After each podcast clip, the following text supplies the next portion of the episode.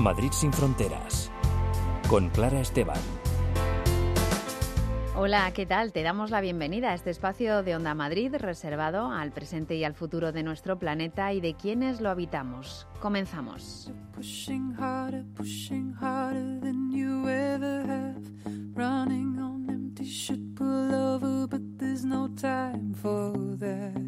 En nuestro programa de hoy vamos a hablar de cómo la erradicación del matrimonio infantil, un objetivo claro de las organizaciones de protección de la infancia, se está ralentizando por la confluencia de diferentes crisis que afrontan los países más afectados. Nos lo van a explicar desde UNICEF. Además, el sacerdote ruandés Gaetán Kabasha nos contará cómo funciona la Asociación Universidad para el Desarrollo AUDE, que él mismo fundó en Madrid en el año 2016 para financiar estudios universitarios en su país, alumnos que no pueden costearlos. Hablaremos con Marta Bustos sobre su libro Cuando perdí mis ojos marrones, el relato de cómo a raíz de un accidente perdió la vista y tuvo que adaptarse a su nueva realidad. Y desde Fundación ANAR nos traerán los últimos datos de su informe que alerta del aumento de casos de ideación suicida entre niños, niñas y adolescentes. Y es que los problemas de salud mental ya están por encima de los casos de violencia en las llamadas que atienden cada día.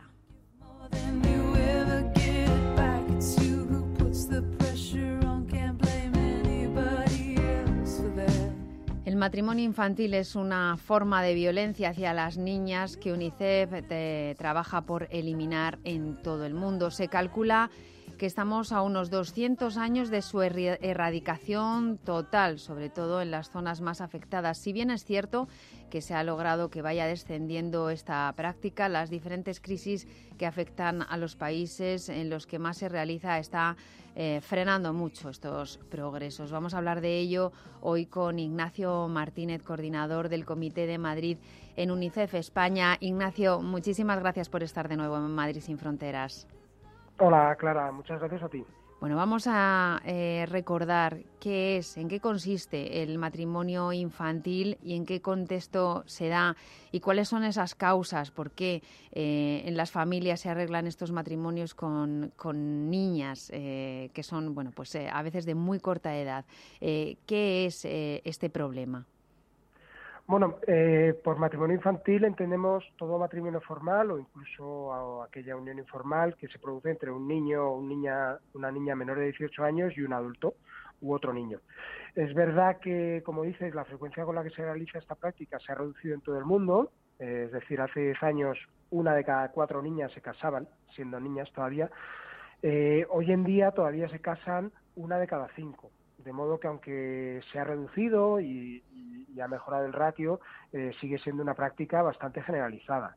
Y bueno, como, como decías, a, menudo el matrimonio infantil es el resultado de una desigualdad de género muy arraigada, ¿no? Hmm. lo cual hace que afecte sobre todo a las niñas. Es decir, eh, digamos que la tasa de matrimonio infantil de los niños eh, varones equivale solo a una quinta parte de la de las niñas. ¿no? Para que tus oyentes se puedan hacer una idea, estamos hablando de 640 millones de niñas y mujeres que se casaron durante su infancia. O sea, eh, cerca de 12 millones de niñas al año. Mm, em, ¿Por qué sucede esto? ¿Por qué las familias arreglan estos matrimonios? Bueno, aparte de, eh, este sesgo que, nos has explicado de género, eh, ¿por qué mm, bueno, pues no esperan a, a que estas niñas se conviertan en mujeres? Claro, bueno, pues tiene varias causas, por ejemplo, las crisis sanitarias y económicas o la escalada de los conflictos armados, eh, también los efectos devastadores del cambio climático, pues todo ello hace que muchas familias recurran al matrimonio infantil buscando en él pues una sensación de refugio que evidentemente pues eh, resulta falsa. Algunas familias casan a sus hijas a una edad temprana con el fin de reducir su carga económica, de obtener ingresos, otras lo hacen porque creen que de ese modo van a asegurar el futuro de sus hijas o que las van a proteger. Eh, digamos que pues en todo el mundo los conflictos, eh, como digo, los desastres relacionados con el, con el clima, las repercusiones de la COVID, eh, de la COVID-19 que han hecho que aumente la pobreza, pues todas estas crisis eh, son factores que están contribuyendo a, aumentar el, matrimonio infantil o a que no se esté reduciendo a la misma tasa que, antes, ¿no? En cualquier caso, pues como siempre, eh, al final las niñas que viven en contextos más frágiles, pues son las que mm. tienen el doble de probabilidades de convertirse en novias infantiles. ¿no? Tenemos estas familias, bueno, pues con una situación muy vulnerable de pobreza, en la que pues puede haber varios hijos e hijas y esas niñas, eh, bueno, pues sacándolas del hogar a través del matrimonio infantil, pues dejan de ser una boca eh, a la que alimentar y además eh, con la confianza de esos padres que, que, mm, bueno, que, lo hacen bien intencionadamente, ¿verdad, Ignacio? pues mm, piensan que ese marido va a proporcionarles todo lo que necesitan. Exactamente, es un problema que, que bueno que no se puede eh, pensar que no, no, tiene una ni una solución simple ni desde luego un mm. análisis simple. Como dices, muchas familias lo hacen pensando que es lo mejor. Lo que pasa es que claro, las consecuencias pues son terribles para, para esas niñas, ¿no? Las, las niñas que se casan en la infancia pues tienen consecuencias inmediatas, pero también para toda la vida, porque de alguna manera pues el matrimonio infantil las despoja de su infancia, ¿no? Y pone su vida y su salud en peligro. Mm, estamos, eh, bueno, pues nos podemos imaginar, ¿no? Una, una niña que tiene una vida, eh, bueno, pues eh, mm, en, acorde a, las circunstancias de esa familia, pero que quizás pueda ir a la escuela, tendrá su red de, de amigas, mm, bueno, tendrá, bueno, pues su, su, su, entorno, ¿no? Y, de pronto sale de este, de, esta, este entorno y, va a un matrimonio. ¿Cuáles son las consecuencias eh, para esa niña que sale de su casa para casarse? Pues bueno, en primer lugar, el matrimonio infantil las despoja de su infancia, porque pasan a, ser adultas sin, sin, tener la madurez ni la preparación, ¿no? En segundo lugar, pues pone su vida y su salud en peligro. Las, las niñas que contraen matrimonio antes de cumplir los 18 años corren un mayor riesgo de sufrir violencia doméstica mm. y tienen muchas menos probabilidades de poder seguir asistiendo a la escuela, eh, sus expectativas económicas y de salud son peores que las de las niñas que no se casan, eh, lo que a la larga se transmite también a sus propios hijos. ¿no? Eh, con frecuencia las niñas casadas pues se quedan embarazadas durante la adolescencia, lo cual también como podemos entender todos, mm, incrementa el riesgo de sufrir complicaciones durante el embarazo y el parto, ¿no? Tanto para ellas como para sus hijos. Y bueno, como decías tú, como señalabas, eh, pues esta práctica también de alguna manera puede aislar a las niñas de su familia y de sus amistades, ¿no? Puede hmm. también restringir su participación en su comunidad, depende de dónde se dé, y bueno, esto de alguna manera afecta a su bienestar físico y psíquico. Mm, la verdad es que, bueno, pues eh, desde nuestro punto de vista, ¿no? Eh, eurocéntrico y, bueno, pues dentro de nuestra sociedad, pues nos imaginamos, eh, pues a una niña de, porque yo no sé a, partir de qué, de qué edades suceden estos matrimonios, pero a veces es a edades muy, muy tempranas. Ignacio. A veces es muy muy temprano, efectivamente. Yo recuerdo la historia de una niña de una niña india de Rajasthan que la casaron con nueve años. O sea que a veces no, no es lo habitual, pero a veces estamos hablando, como bien dices, de edades muy, muy tempranas, con lo que eso mm. supone, claro. Claro, y, eh, obviamente esto pues es un, a fin de cuentas una forma de, violencia de género muy, que afecta gravemente. Nos imaginamos una niña eh, que de pronto tiene que enfrentarse eh, con esa con esa edad 9, 11, 13, 15 a, un matrimonio eh, pues con una persona a veces adulta. no sé si en muchos, en la mayoría de los casos, esa, el marido es, es alguien mayor o, también es un menor de edad que también sucede. ¿Cómo suele ser esto? En, muchísimos casos es una persona adulta, mayor, y en muchos casos también es una persona que llegan a conocer incluso el día de su boda. Hmm. Yo, por ejemplo, recuerdo también la historia de, de, una niña de, de Chad, eh, eh, H, que nos contaba que se había casado cuando tenía 14 años. Eh, o sea, y además, bueno, cuando ella tenía 14 años, sus padres un día le dijeron que se iba a casar unos días después. Ella todavía no había visto a este hombre, eh, que tenía 27 años, o sea que prácticamente la doblaba en edad, ¿no? 14, 27, y ella decía, bueno, que claro, que tenía muchísimo miedo, pero que lo aceptaba porque no tenía otra opción, ¿no? Y contaba cómo había visto al que ahora es su marido el día de su boda, ¿no? Entonces, ella, claro, nos decía yo desde el principio, y esto es desde que tenía 14 años, ¿no? Pues eh, mi matrimonio en realidad es un, es un contrato, eso me hace, pues, nos decía, no siento nada, no siento tampoco felicidad, ni cuando me casé, ni nada, ¿no? Ella además contaba que su primer hijo lo había tenido a la edad de 15 años, mm. eh, el parto había sido muy complicado y ella, de, de, hecho, tenía complicaciones desde, desde ese, debido al parto desde entonces, ¿no? Entonces, bueno, ella también nos comentaba que ahora tenía dos hijos y que ella, desde luego, Mm, nunca iba a casar a sus hijos como la habían casado a ella, ¿no? Mm, claro, y nos imaginamos el impacto que ya lo mencionábamos también en la, en la salud mental, eh, en la salud física con lo que estás diciendo, obviamente, pero para la salud mental esto eh, nos imaginamos que puede ser, puede llegar a ser devastador, ¿no? Eh, una vida que no se ha elegido ni muchísimo menos y que, mm, pues, que es una que violenta, ¿no? Esa etapa de la infancia y de la adolescencia adolescencia. Eh, ¿Cuáles son los eh, lugares en los que eh, se está ralentizando o el, programa, el problema del matrimonio infantil es, más grave, Ignacio? Bueno, la zona donde, donde más se produce es en Asia Meridional, que continúa albergando casi la mitad de las niñas casadas del mundo, aproximadamente un 45%. Es, esto es que mm, allí una de cada cuatro mujeres jóvenes se casa, o sea, es el 45% de todas en el mundo. Y mm. allí aproximadamente una de cada cuatro se casa antes de cumplir los 18 años. Es verdad que en esa zona, eh, bueno, llevan años impulsando medidas para reducir estas tasas y ahora mismo, pues, eh, los cálculos de, nuestro último informe es que estarían en vías de eliminar el matrimonio infantil en unos 55 años. Mm. India, por ejemplo, ha registrado avances muy significativos en las últimas décadas, pero todavía representa un tercio del total mundial de estos casamientos. Por el contrario, en África subsahariana, que tiene una incidencia menor, eh, digamos que sería la segunda gran zona con mayor incidencia, pero debido a todas estas crisis que hemos hablado, eh, ha bajado mucho, ha ralentizado mucho y a este ritmo se calcula que necesitará, como decía esto al principio, más de 200 años para acabar con el matrimonio infantil. Claro, estamos hablando de muchísimas, muchísimas generaciones y muchísimas vidas eh, truncadas, ¿no?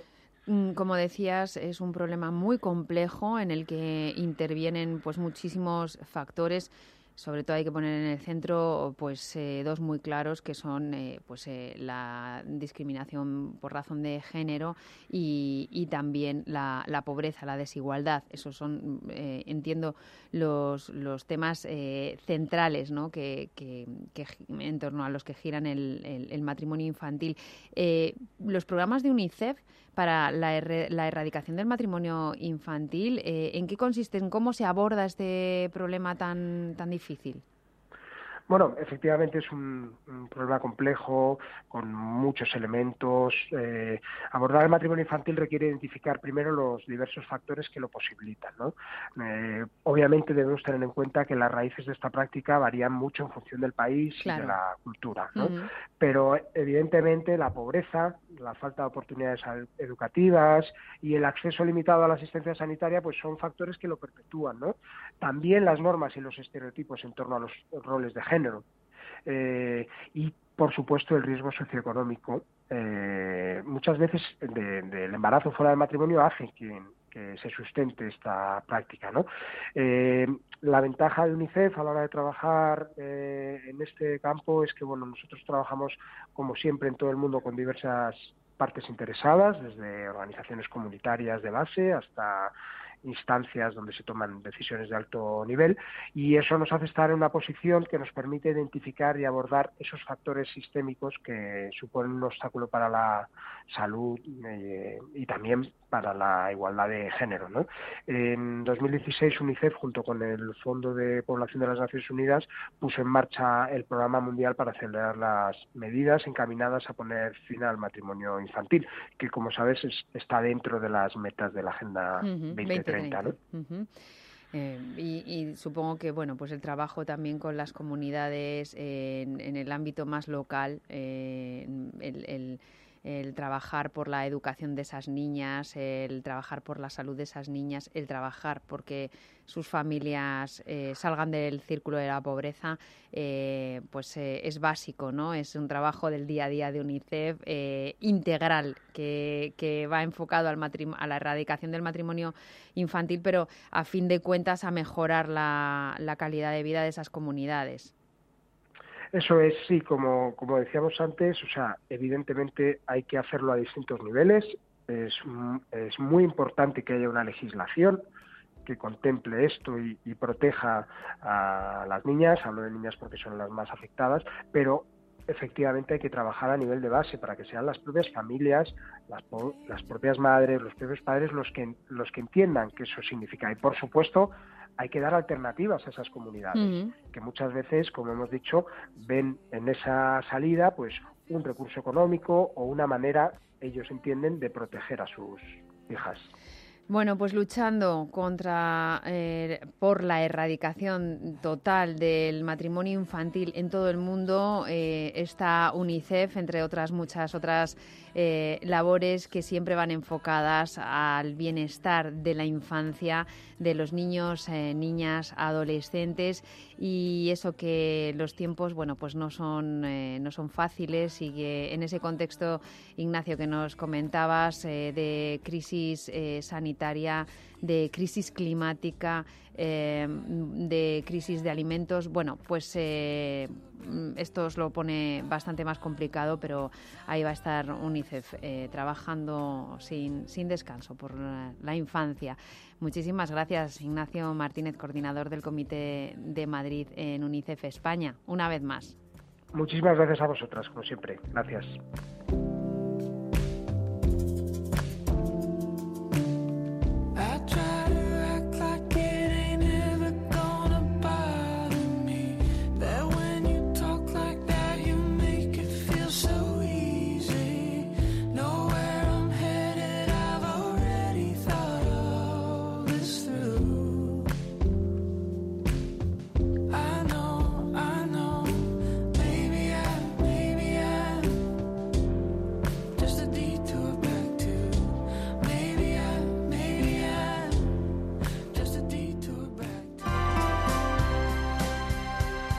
Sin fronteras con Clara Esteban. Las madrugadas de sábado a domingo a las 12 de la noche, el tiempo se para en Onda Madrid para disfrutar sin prisas de una buena conversación. ¿Puedo contar una sí, anécdota? Hombre, ser como lo, bueno, lo, bueno, que tenemos aquí es que tenemos tiempo. Tiempo para aclarar las cosas. Cuando yo, me, cuando yo ya conocí a mi chica y, y tuvimos hijos, ya mi vida se había pacificado bastante después de haber estado cabalgando a lomos de la noche madrileña durante muchos años, eh, ya había, me había bajado de, del, caballo. Sí, bueno, no, me entendáis mal. Porque la radio es el medio más adecuado para disfrutar del placer de charlar. Ha sido un placer, la charla que hemos mantenido. La regadera, de ver qué nombre mamá me ha indicado para Buñuel y todo esto. Muy surrealista, ¿verdad? La regadera, algo más que una entrevista con Isabel García Regadera en Onda Madrid.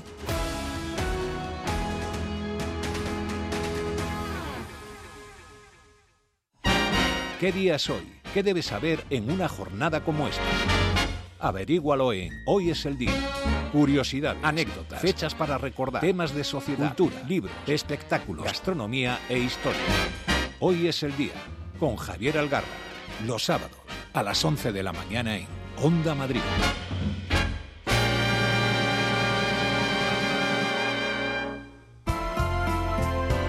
Madrid sin fronteras con Clara Esteban en el 101.3 y el 106 FM.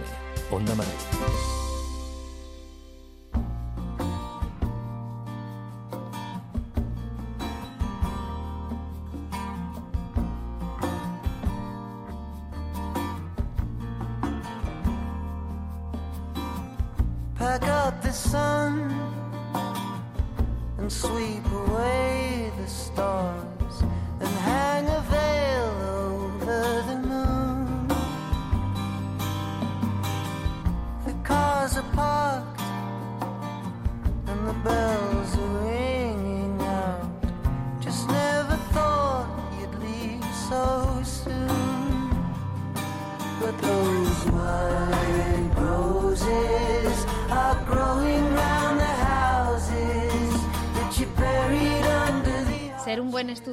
Con capacidad para hacer una carrera universitaria no es suficiente para muchos jóvenes en Ruanda que no tienen recursos económicos y ven frustrado su proyecto vital sin poder explotar todo su potencial y su vocación.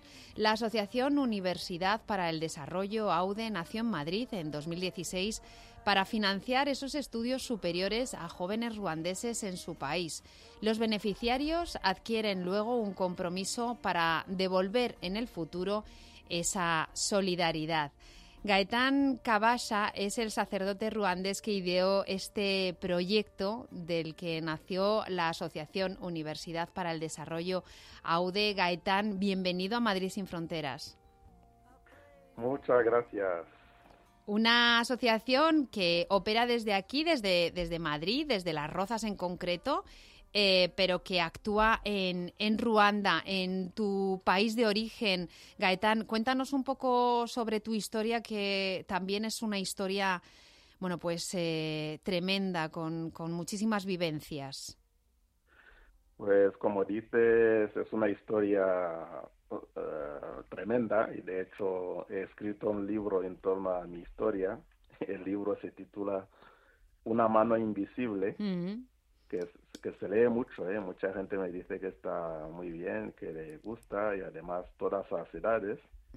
Entonces la historia gira en torno al genocidio de Ruanda que yo viví en directo porque ya era mayor, tenía 22 años y estaba ya en el seminario mayor para ser sacerdote y tuve que huir de Ruanda, vivir en los campamentos de refugiados, cruzar países y al final aterrizar en Madrid y llegar a seguir los estudios, hacerme sacerdote en la República Centroafricana.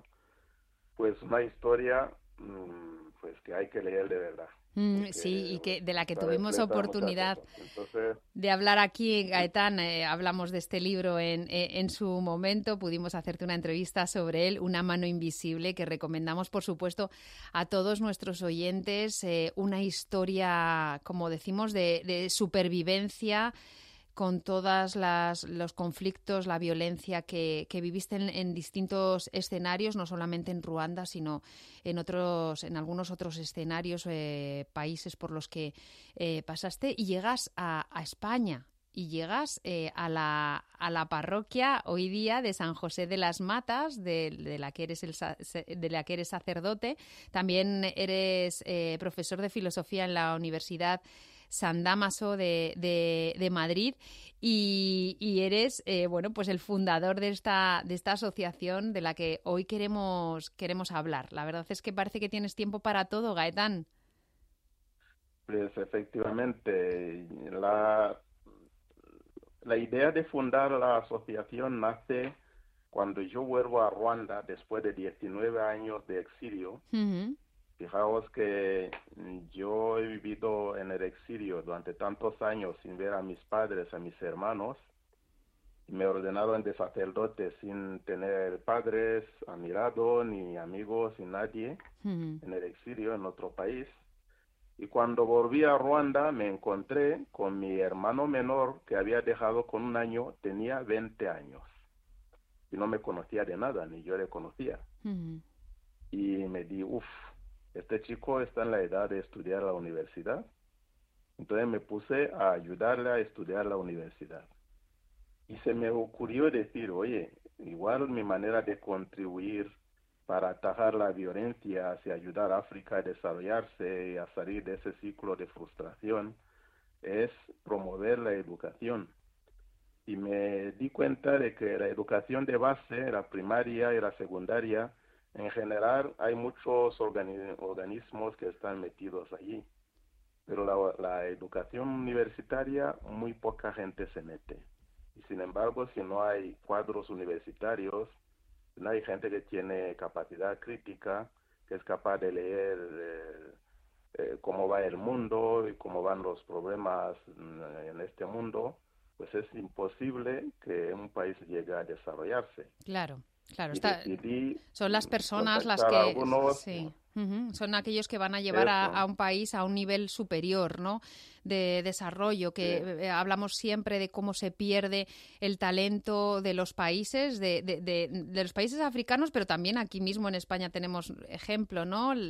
Personas con muchísimo talento que se van eh, de, sus países y hay que retenerlo y hay que, que desarrollarlo, ¿no? Eh, también mm, eh, dándoles oportunidad de, de- estudiar, ¿no? Allí, porque ¿qué, qué dificultades, Gaetán, tienen los, los estudiantes cuando terminan los estudios básicos, los estudios preuniversitarios? Pues la gran dificultad que tiene es que, mm, dando el ejemplo de Ruanda, la universidad pública solo puede acoger a 10% de los que ten- terminan el bachillerato. Y eso hace que el 90% de los que terminan el bachillerato no pueden estudiar en la universidad pública. Tienen que buscarse la vida en las universidades privadas, que las hay muchos, gracias a Dios. Pero, ¿cuánta gente en Ruanda es capaz de pagarse una universidad privada? Pues muy poquita. ¿Cuánto cuesta una de estas universidades? Entonces, la, en la universidad mm, privada se paga mil- 1.200 euros al año.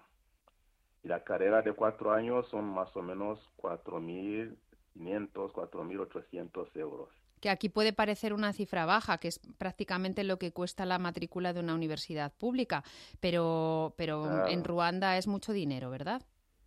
Claro, en Ruanda eso es muchísimo dinero porque yo me imagino, por ejemplo, si no hubiera pagado la universidad para mi hermano, o sea, que encontré con 20 años, mis padres no hubieran sido capaces, no habrían sido capaces de hacerlo, porque es imposible que una, un ciudadano ordinario de Ruanda llegue a pagar tanta cantidad de dinero, es im- imposible.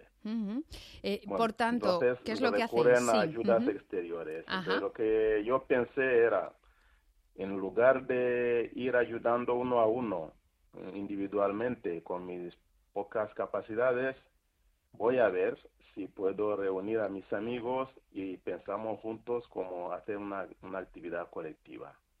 Y gracias a Dios, la gente, conocía mucha gente aquí en España, la gente me conocía mm, a raíz de mi historia que había contado por aquí y por allá.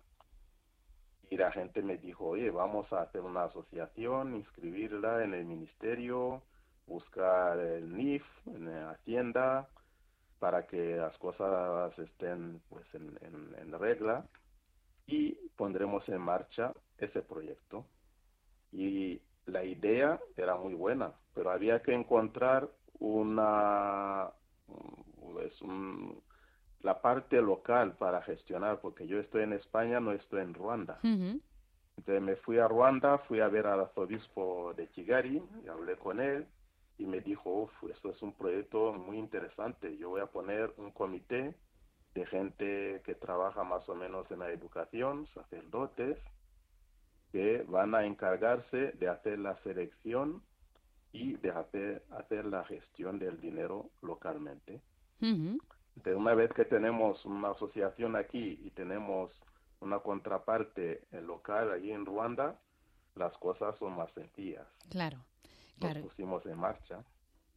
Y, y los estudiantes, eh, tenemos un estudiante en Ruanda pues que quiere seguir, seguir sus estudios, que quiere entrar en la universidad, que no tiene estos medios económicos. eh, ¿Qué es lo que hacéis por él? ¿Y cuál es ese compromiso del que hablábamos al principio? Eh, ¿Cómo se desarrolla toda esta financiación de los estudios?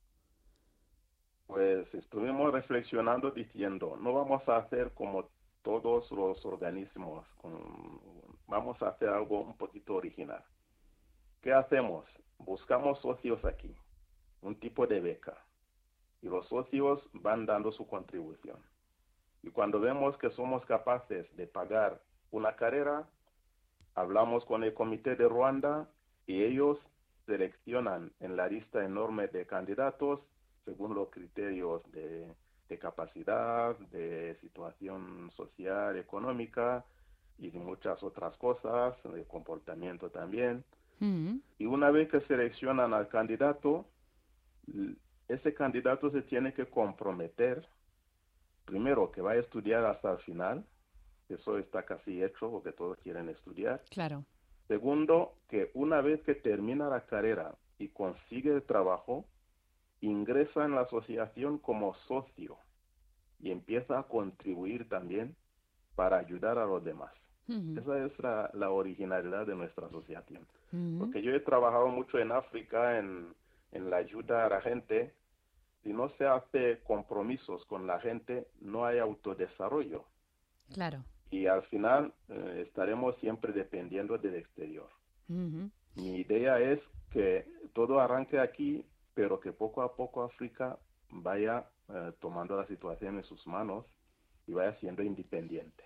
Y es una idea magnífica, Gaetán, que está rodando desde el 2016, si no me equivoco, y, seguro que ya habéis visto eh, a bastantes estudiantes que han eh, finalizado su carrera y que han conseguido un trabajo y que están contribuyendo con su apoyo económico a que otros puedan hacerlo.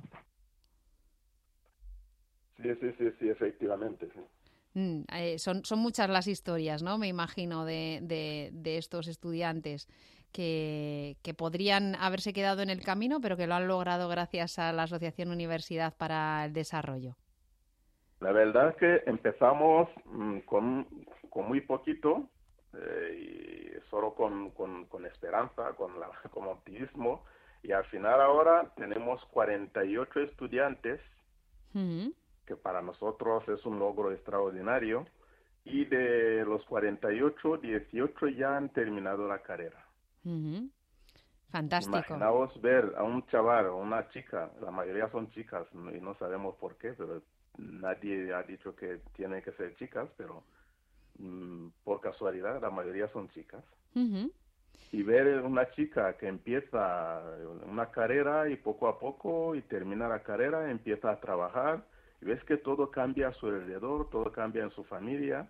Es que en África una carrera no supone un logro individual solamente, supone un logro familiar e incluso local.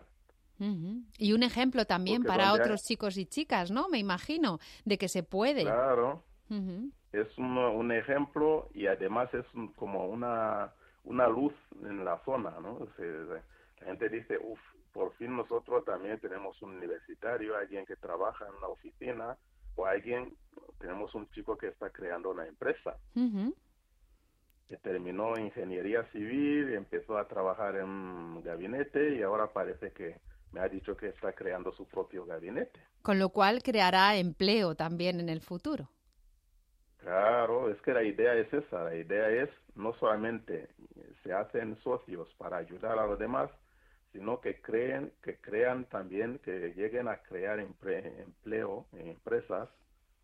Y de hecho, uh, uno de los puntos de la asociación es que aparte de la formación académica, vamos reuniendo a todos los estudiantes en Ruanda para darles formación paralela, unas charlas, unas convivencias sobre la solidaridad, pero sobre también sobre el emprendimiento que vayan aprendiendo a crear, eh, a crear empresa ellos, a emprender, y a, transformar la sociedad.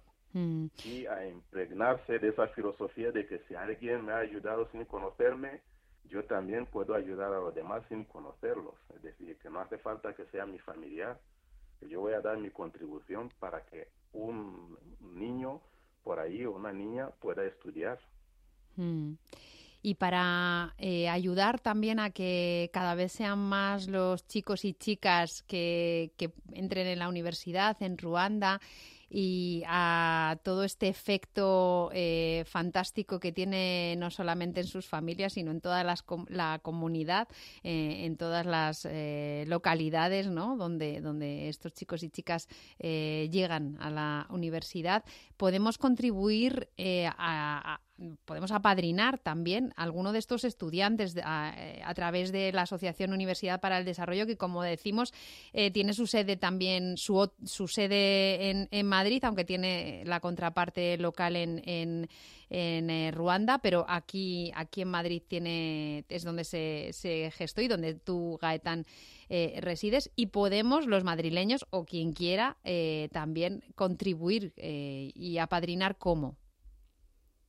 Pues la, eh, nosotros al confeccionar los estatutos llegamos a la conclusión de que hay que facilitar a la gente que quiere dar, porque hay muchos, mucha gente de buena voluntad, pero que igual no es capaz de pagar la beca completa. Claro. Entonces dijimos, si alguien quiere pagar una beca com- completa, pues pagará 100 euros al mes, que son eh, Esos 1.200 al año. 1.200 que hemos hablado, sí, por curso. Sí. Pero si alguien dice, yo esto me va un poquito grande, voy a, puedo contribuir, pero eso es mucho. Entonces puede dar la mitad. Y si da la mitad, la asociación se encarga de buscar otro socio para completar, para que sean dos para un, un alumno. Ujú. Y si uno dice, tampoco yo puedo dar 50 euros al mes, es un poquito grande, entonces puede dar 20 euros. Y si da 20 euros, nosotros buscamos cuatro socios más para que sean cinco y que completen 100 euros. Ujú. Y Y vamos así a, se facilita que cada uno pueda Claro. dar según su capacidad. y vamos a tener ese seguimiento también de ese, de, de ese estudiante o esa estudiante, eh, de, de cómo le va, ¿verdad? La. Una vez que, que vas contribuyendo en septiembre, que es cuando el comité de allí nos envía el candidato, porque era, el curso académico empieza más o menos a finales de septiembre, en principio de octubre, nosotros hacemos la foto Ujú. y enviamos la foto a cada socio con su nombre, con la carrera, con sus datos, ta, ta, ta, ta, para que sepa eh, y ponga cara a- al estudiante que está financiando. Pues vamos. y luego, una sí. vez que el estudiante termina la carrera, eh, invitamos a los socios, todavía no lo hemos conseguido, pero los que quieran, que vayan a la graduación, por Ajá, ejemplo, allí a Ruanda. Y de paso hacer un poquito de turismo. Claro, claro. La Asociación Universidad para el Desarrollo. En su página web eh, podemos encontrar toda la información para apadrinar uno de estos estudiantes en Ruanda para que pueda hacer sus estudios universitarios. La eh, asociación que ha fundado Gaetán Cabasa, eh, del que además eh, recomendamos mucho ese libro que cuenta su historia personal, Una mano invisible. Gaetán, muchísimas gracias por contárnoslo y enhorabuena por este proyecto que ya está dando sus frutos. Y para concluir, decir que tenemos dos páginas web para que la gente no se Sí. confunda. Una es www.audesarrollo.es y la otra es www.futurumafrica.com.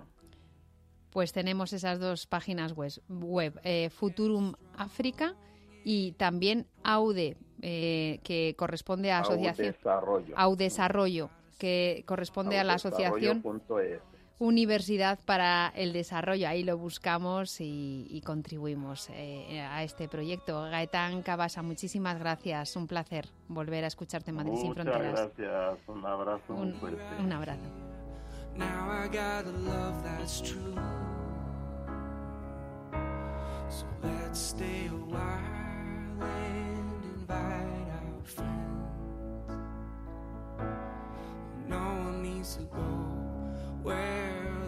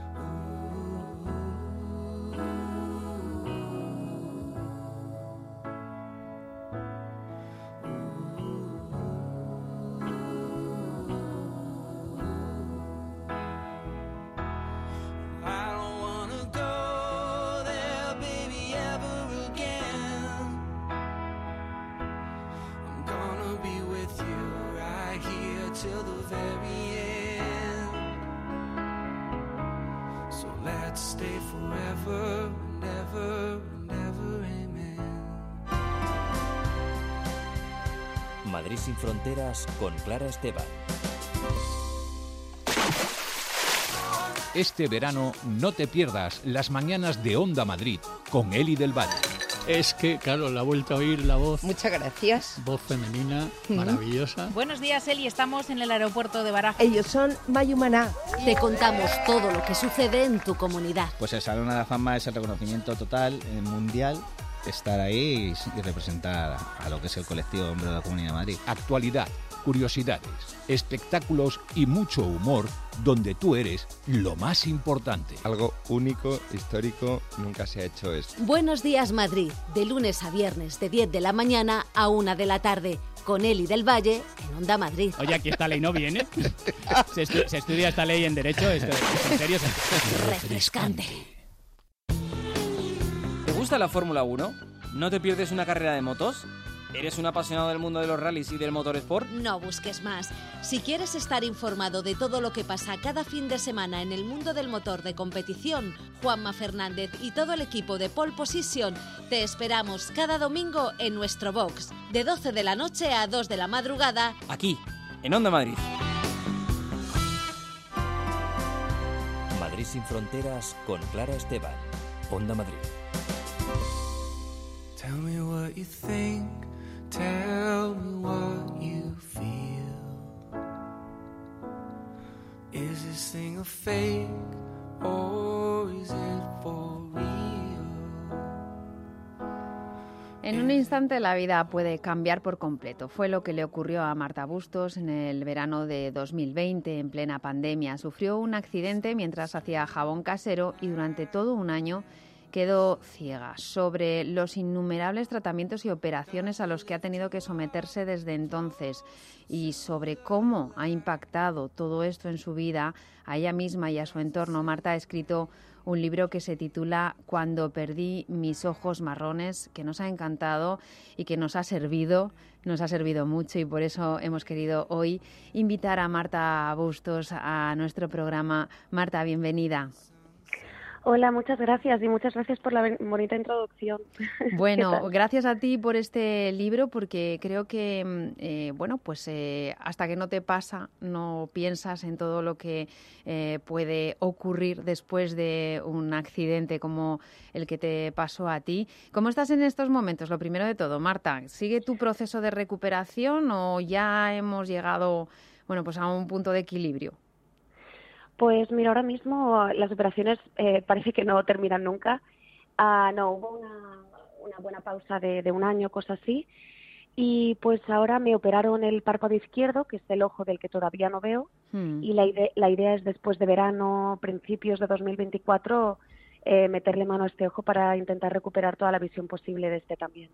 Bueno, pues eh, esperemos que, que todo, todo vaya bien como hasta ahora y, el progreso sea, sea muy positivo, muy, muy bueno. Por cierto, que cuando perdí mis ojos marrones, que está editado por, Lum- por Lumberg, también tiene su versión en audiolibro que bueno pues es interesantísimo también para las personas pues que no pueden no pueden leer o, o les cuesta más leer o que simplemente pues disfrutan con el audiolibro y además es que está eh, con, con tu voz eh, una voz maravillosa una voz eh, bueno pues eh, porque tú te has formado también en voz y, y que y que has decidido narrar tú misma no Sí, la verdad es que ha sido, bueno, hoy mi voz es como, ayer me invitaron a unos premios y, y la verdad que todavía de tanto cantar y tal, pero sí, la verdad que la locución, el doblaje es algo que, que también lo tenía pendiente y poderlo juntar todo con la escritura, narrando mi propia historia fue, o sea, tan emotivo. eh, bueno, un, un sueño, un sueño hecho, realidad y, como bien tú dices, para todas las personas con discapacidad visual,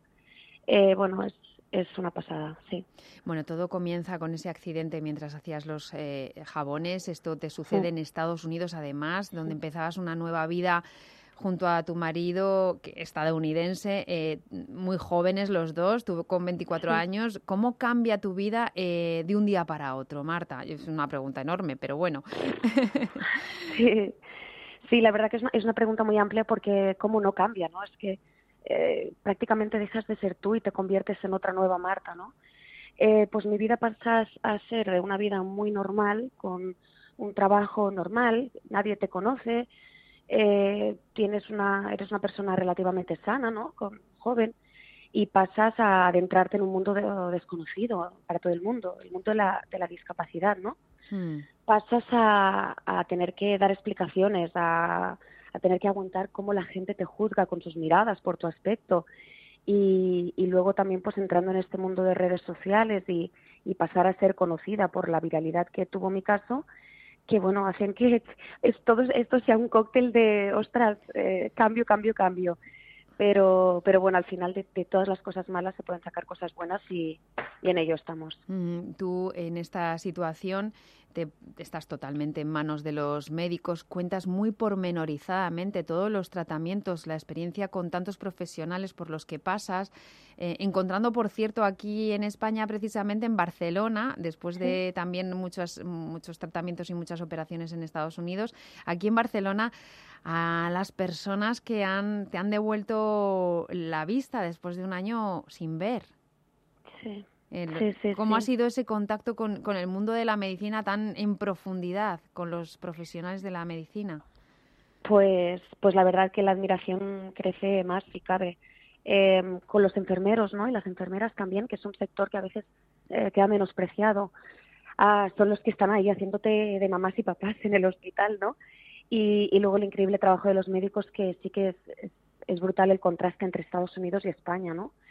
Am, aquí hay un trato mucho más humano, no son tan robots. eh, y bueno, la verdad que mm, mi- mis médicos, los que se encargan de mi caso, eh, que ahora, bueno, estaban, me operaron en Barraquer, pero ahora estoy en Clínica Hostalvis.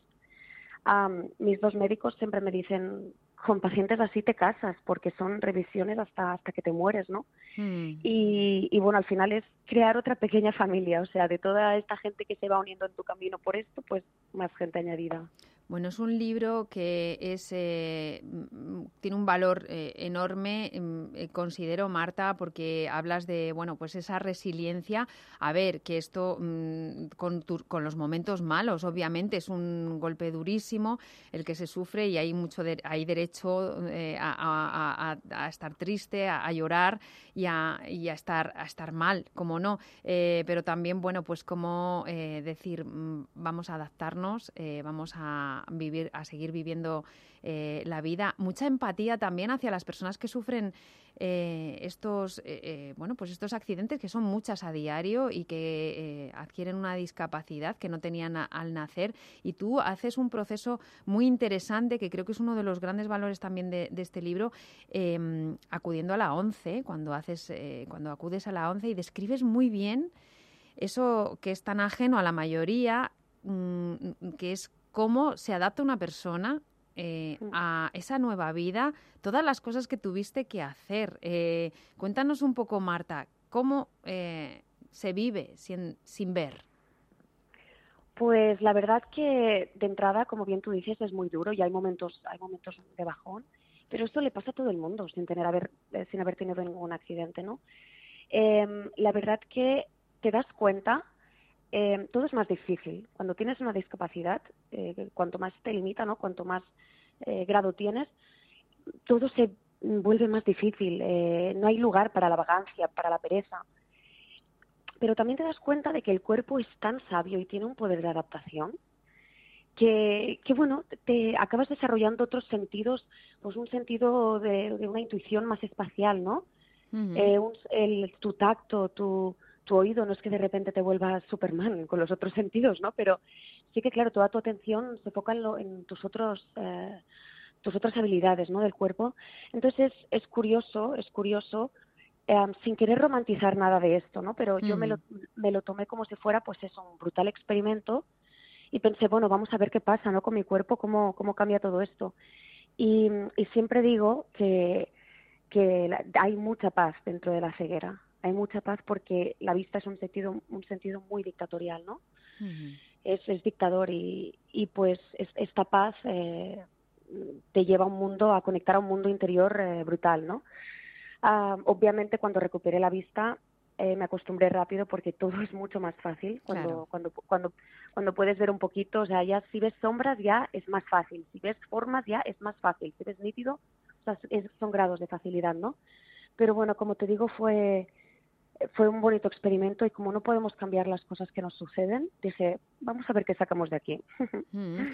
Es, una guía en este sentido, creo, Marta, muy interesante para las personas que tienen que enfrentarse a esto y también para las personas que rodean a una persona que tiene que enfrentarse a, esto. Tú hablas eh, pues de cómo las, eh, el personal de rehabilitación de la, de la ONCE pues te enseña a manejar eh, y a manejarte en el día a día con, pues, con el bastón, con esas pegatinas que te dicen dónde están los botones de, la- encimera de, de- la, la cocina, eh, con todos esas, esas, eh, esos mecanismos que hay, también tecnológicos, para, para facilitarte la vida, para poder eh, ser independiente. Qué importante, ¿no? La vida independiente cuando te pasa esto. Justo, justo porque cuando me pasó, cuando me ocurrió el accidente, todo el mundo me preguntaba, ¿no?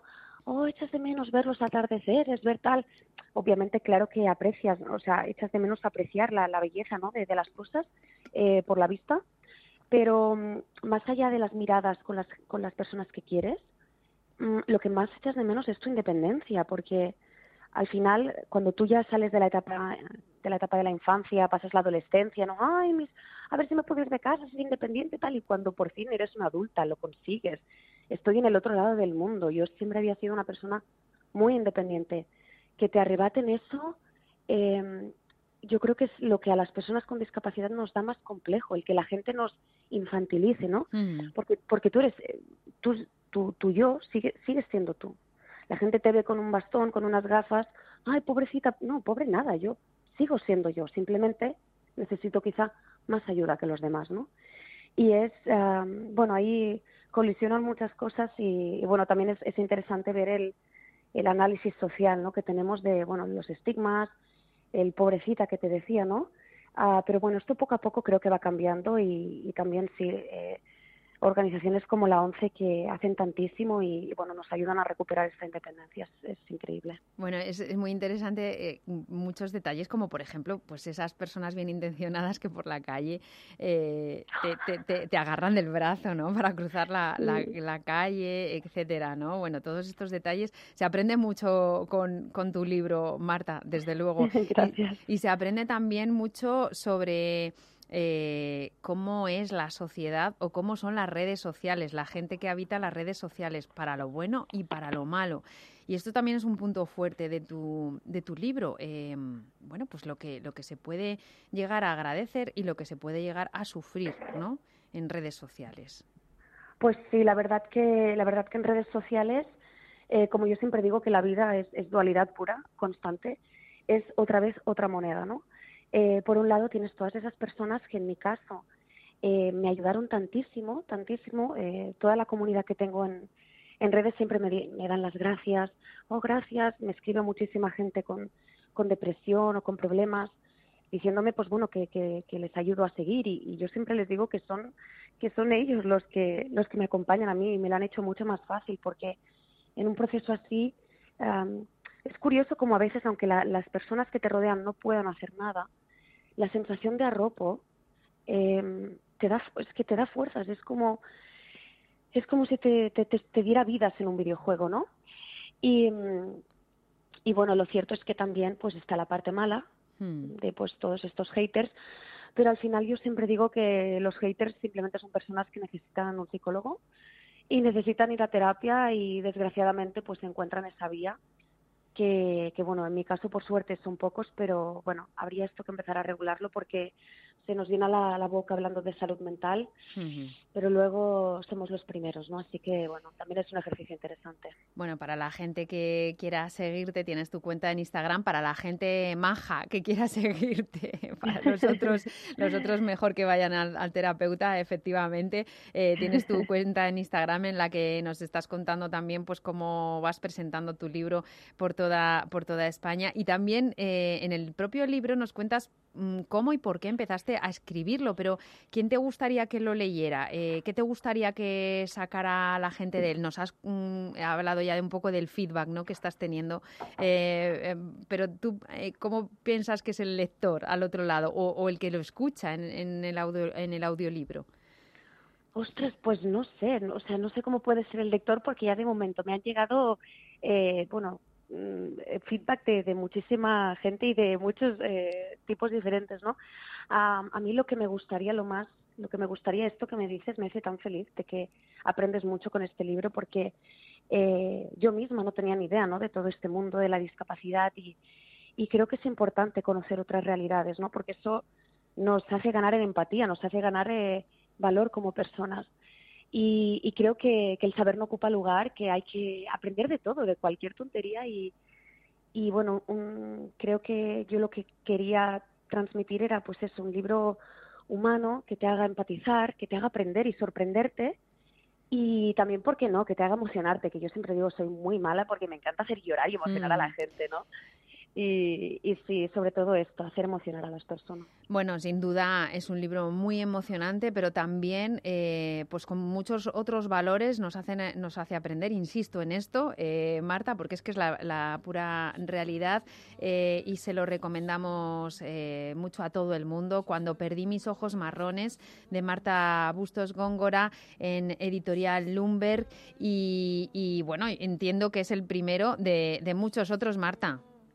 esperemos que sí, esperemos Sí, que sí. Esa carrera como escritora pues no ha hecho más que empezar. Marta Bustos, autora de Cuando perdí mis ojos marrones, muchísimas gracias por estar en nuestro programa.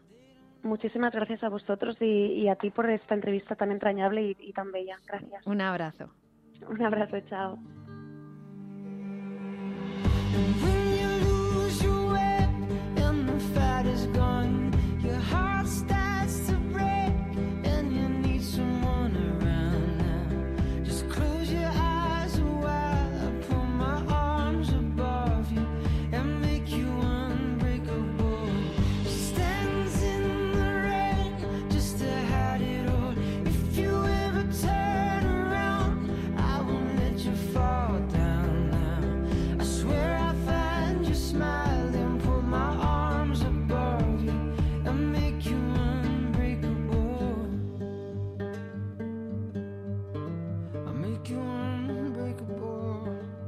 Soy Benjamín Ballesteros, director de programas de la Fundación ANAR.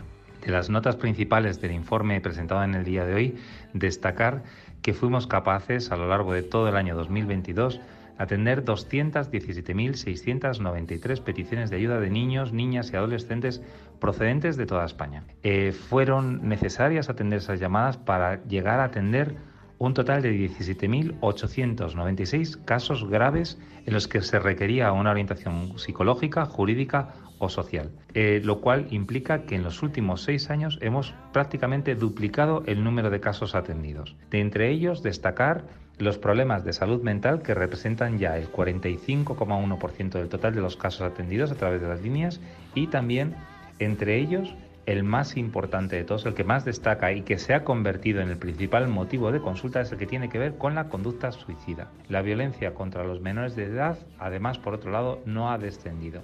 Estamos hablando de que la violencia es el principal motivo de llamada para las personas adultas que consultan o que piden orientación para un menor de edad. Y es el segundo bloque de problemas más consultados por parte de los propios menores. Se han producido un padecimiento prolongado superior a un año en el 56,6% de los casos atendidos y por otro lado la tecnología consideramos desde la Fundación ANAR que potencia todas estas problemáticas de una forma transversal, por lo que consideramos importantísimo el que se regule de forma específica una legislación que nos permita evitar que los menores de edad accedan a contenidos que pueden ser perjudiciales para ellos que tienen relación con cuestiones tan graves como puedan ser el suicidio, como puedan ser las agresiones sexuales o como pueda ser la anorexia, la bulimia, entre algunos de los principales motivos.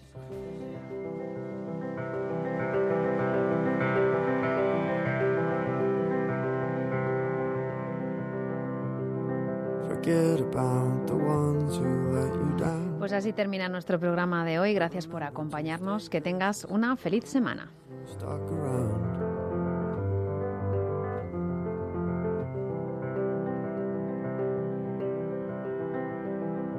Thank the ones around you if you win. But believe in yourself even if your own mother begins to doubt you.